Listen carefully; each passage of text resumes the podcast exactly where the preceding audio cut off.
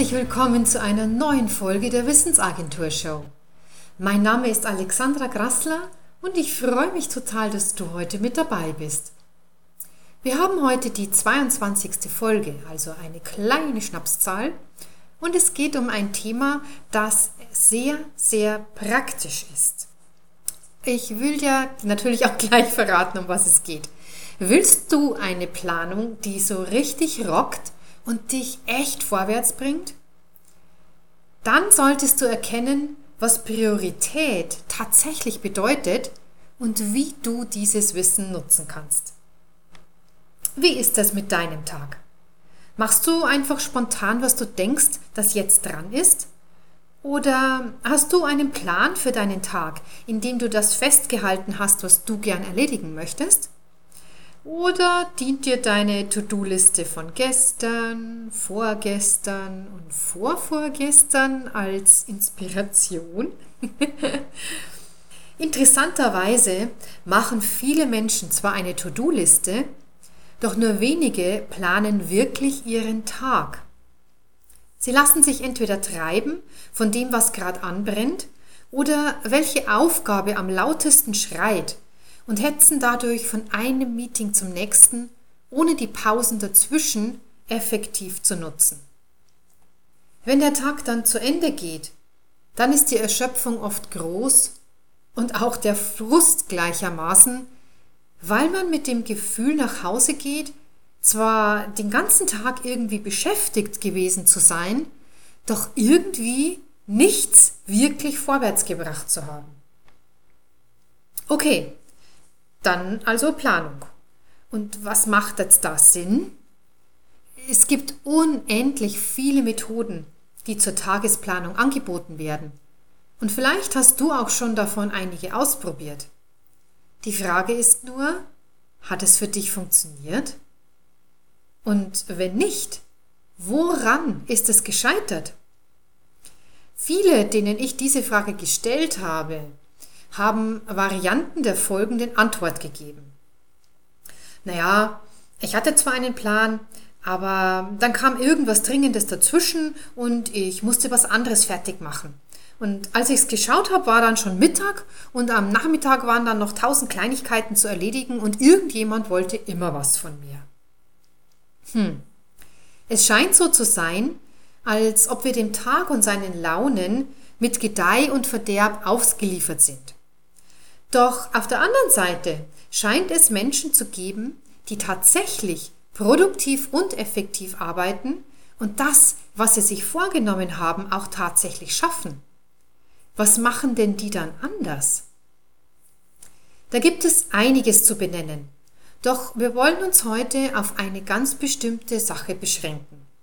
Etwas, das du sofort ab heute umsetzen kannst und dessen Effekt du im besten Fall sofort am nächsten Tag spürst. Was häufig an Plänen scheitert, ist, dass sie zu unklar sind oder zu kompliziert oder schlicht und ergreifend vollkommen unrealistisch.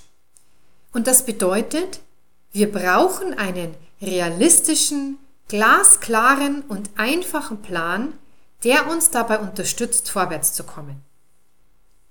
Da wir ja oft viel mehr Sachen auf der To-Do-Liste stehen haben, als wir überhaupt erledigen können, ist einer der ersten Schritte für Klarheit und Realismus die Antwort auf die Frage, was hat Priorität? Interessanterweise gibt es das Wort Prioritäten erst seit wenigen Jahren in der Mehrzahl. Und wir werden auch gleich sehen, dass das Wort im Plural überhaupt keinen Sinn macht, weil es vollkommen die Bedeutung des Wortes zerstört. Priorität stammt vom lateinischen prior ab und das bedeutet der Vordere. Es kennzeichnet das vorrangige Objekt. Und in der Natur der Sache liegt es nun mal, dass es nur ein vorderes Objekt geben kann.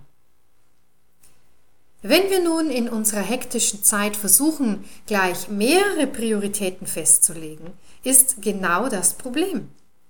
Wir, wir leben in dieser Illusion, dass wir, kombiniert mit Multitasking, tatsächlich in der Lage sein sollten, gleichzeitig mehrere Sachen voranzubringen. Doch das klappt nicht. Wir sind nur in der Lage, zur gleichen Zeit eine Sache richtig zu machen. Es gibt kein Multitasking.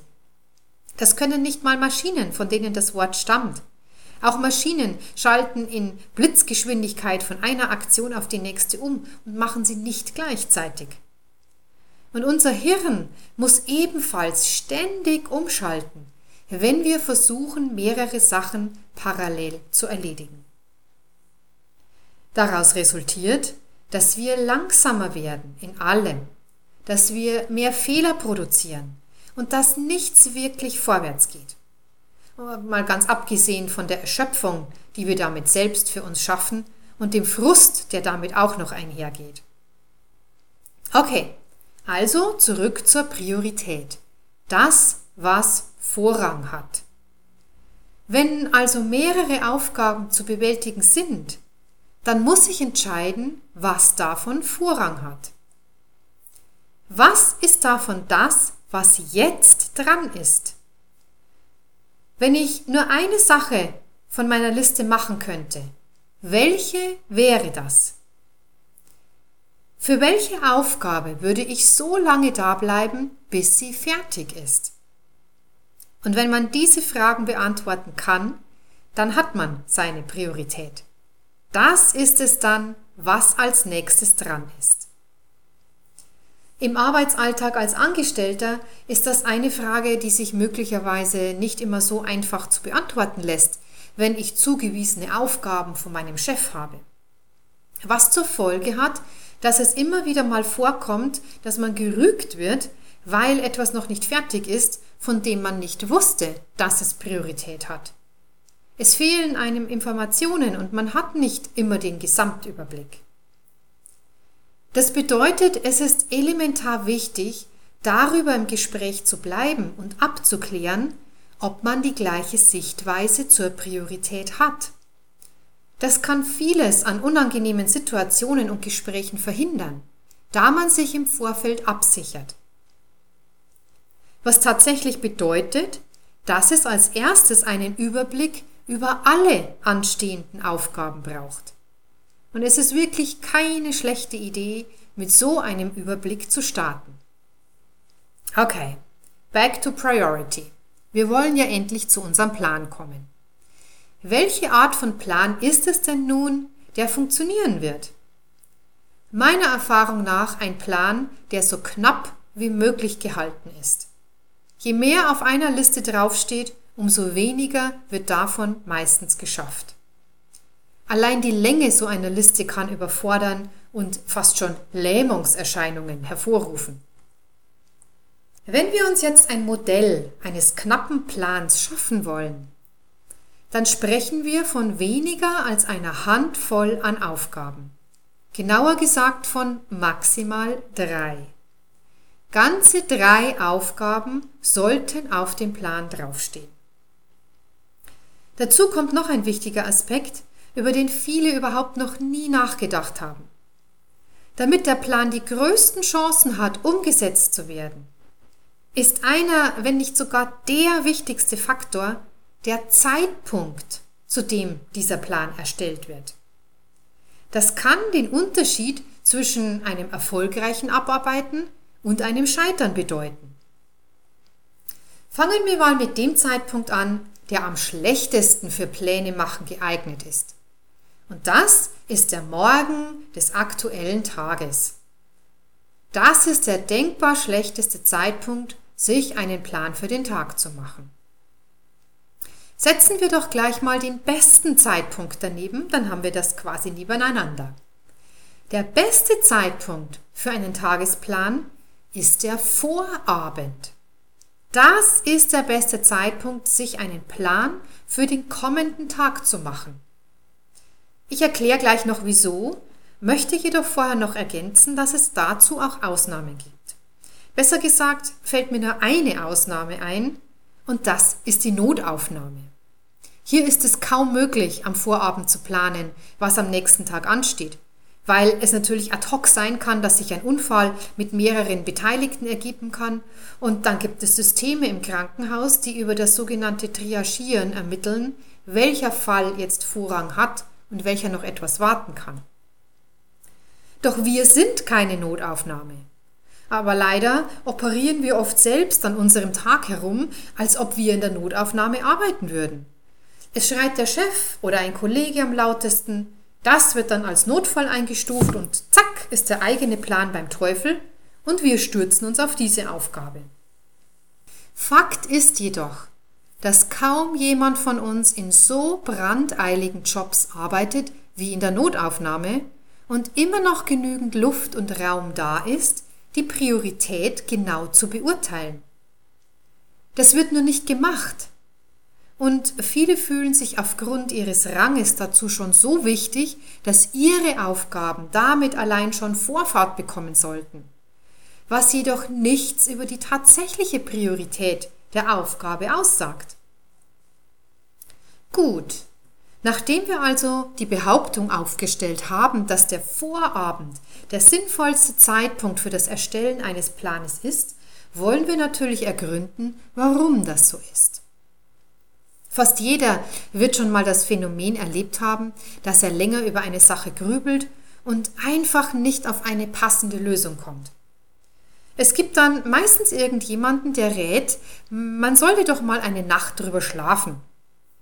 Und interessanterweise ist es tatsächlich oft so, dass wir am nächsten Tag mit einer Idee, einem Impuls und vielleicht sogar schon mit einer Lösung aufwachen. Und wie kann das sein? Es liegt zu einem großen Teil daran, dass unser Hirn nicht schläft in der Nacht und klammheimlich an all dem weiterarbeitet, zu dem wir uns so viele Gedanken gemacht haben und den Kopf zerbrochen haben. Flapsig gesprochen ist das für unser Hirn eine super effektive Zeit, weil es quasi ohne uns an der Sache weiterarbeiten kann und wir nicht ständig mit irgendwelchen Grübeleien dazwischen funken können. Diese sogenannte Inkubationszeit führt genau dazu, dass verschiedene Einzelteile sich plötzlich zusammenfügen, dass Verbindungen geschaffen werden, dass sich etwas festigen kann und Klarheit entsteht. Ein Mechanismus, den wir damit praktischerweise schon in uns eingebaut haben und der auch einen Namen hat. Das wird der Diffuse Mode genannt. Im Gegensatz zum Focused Mode, der eine absolute Konzentration auf ein Thema bedeutet. Im Diffuse Mode beschäftigen wir uns mit etwas anderem und das, was wir vorher intensiv durchgedacht haben, sinkt damit in unserem Gehirn in eine andere Region, wenn man so will, weil wir uns ja jetzt mit etwas anderem beschäftigen. Und dieses bereits angesprochene Festigen ist das, was wir uns für unseren Plan zunutze machen wollen. Denn darin enthalten ist ebenfalls die Lösungssuche, die quasi von uns angestoßen werden kann am Vorabend und dann ans Hirn delegiert wird über Nacht, damit das schon mal für uns vorarbeiten kann. Im Prinzip eine sehr effektive und energie- und zeitsparende Methode, unseren Kopf einzusetzen. flapsig gesagt, plane am Morgen und du hast Sorgen. Wenn wir Pläne erst am Morgen machen, entfallen nämlich all diese Vorteile. Wir haben weder eine Festigungsphase noch eine Lösungssuchphase. Wir haben nur eine kurze Zeitspanne, in der wir morgens überlegen, was heute dran ist, und dann müssen wir schon mit dem Stress des Tages kämpfen und mit allen Anforderungen umgehen, die auf uns hereinströmen. Da ist es ja wohl vollkommen logisch, dass unser Plan nicht gefestigt ist. Damit auch nicht in uns als wichtig gefestigt und auch nicht im Kopf verankert, so dass wir ständig vergessen, was wir eigentlich jetzt machen wollten. Das Ende vom Lied ist, dass wir uns sehr schnell von unserem Plan durch andere abbringen lassen, aber uns auch selbst schnell mit etwas anderem beschäftigen, als wie mit dem, was wir geplant hatten. Wir haben nicht diese Festigung am Plan festzuhalten. Und so ist er wie ein Blatt im Wind, das ganz einfach weggepustet werden kann. Daher der folgende Sinnspruch. Plane am Abend, das ist sinnvoll und labend. Im Gegensatz also, dazu ist diese Festigung, die über Nacht passiert, wenn wir uns am Vorabend die Zeit nehmen, einen Plan zu machen, eine ganz andere.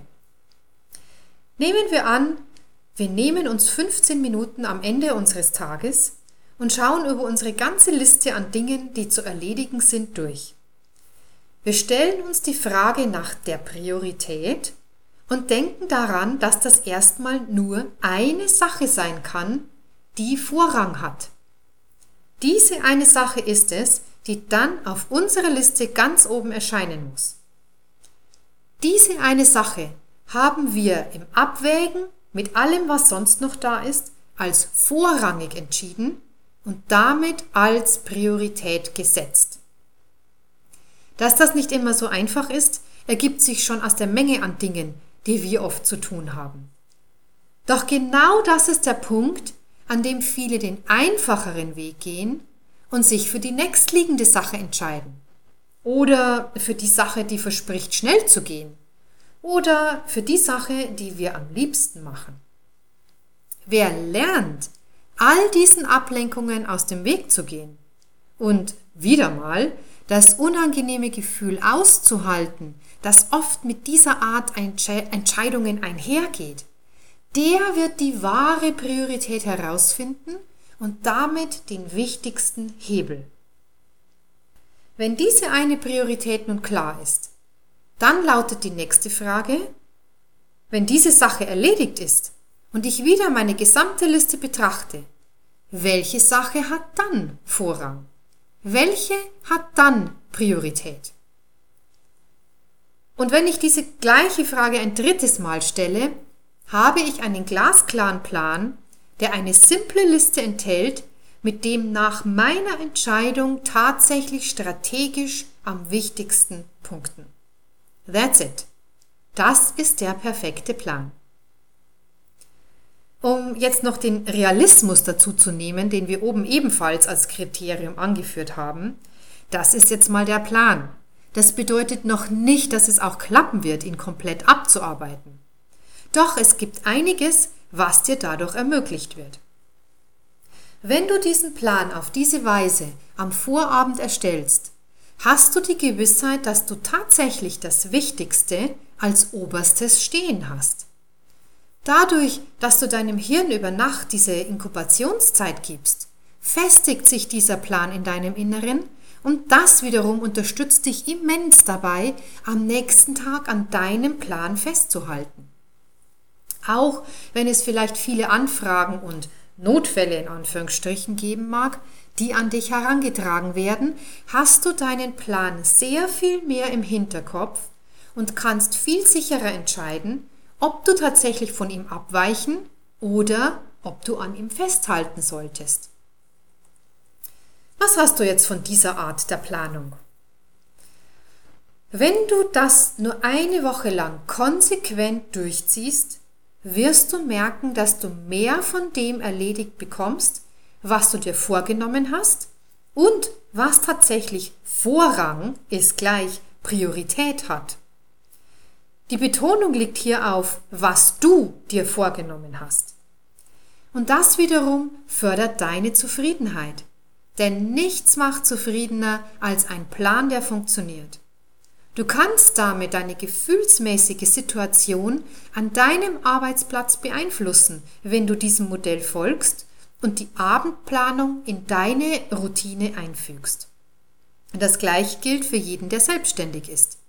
Hier kommt ja auch immer noch gern die Gefahr dazu, dass man sich selbst gern verzettelt. Doch der Plan vom Vorabend gibt dir die klare Richtung vor und du brauchst dich nicht ständig fragen, was du denn nun als nächstes machen sollst. Guck auf den Plan, dort steht es drauf. Also, mein Vorschlag an dich, teste die Abendplanung und bedenke dabei die Sache mit der wahren Priorität. Ich bin wirklich ganz gespannt, wie es dir mit dieser Abendplanung ergeht und ich freue mich total über eine Rückmeldung an info@wissensagentur.net. Und damit haben wir das Ende einer weiteren Episode der Wissensagentur Show erreicht. Ich habe mich sehr gefreut, dass du heute mit dabei warst. Auf meiner Webseite wissensagentur.net findest du viele weitere Informationen, kannst im Lesefutter stöbern und dich auch gerne für den Newsletter anmelden. Du bekommst dann jeden Sonntag einen Sonntagsimpuls und als kleines Dankeschön gibt es ein E-Book mit dem Thema, wie du Burnout vorbeugen kannst. Ich wünsche dir jetzt noch einen wunderschönen Tag. Pass gut auf dich auf und bis zum nächsten Mal.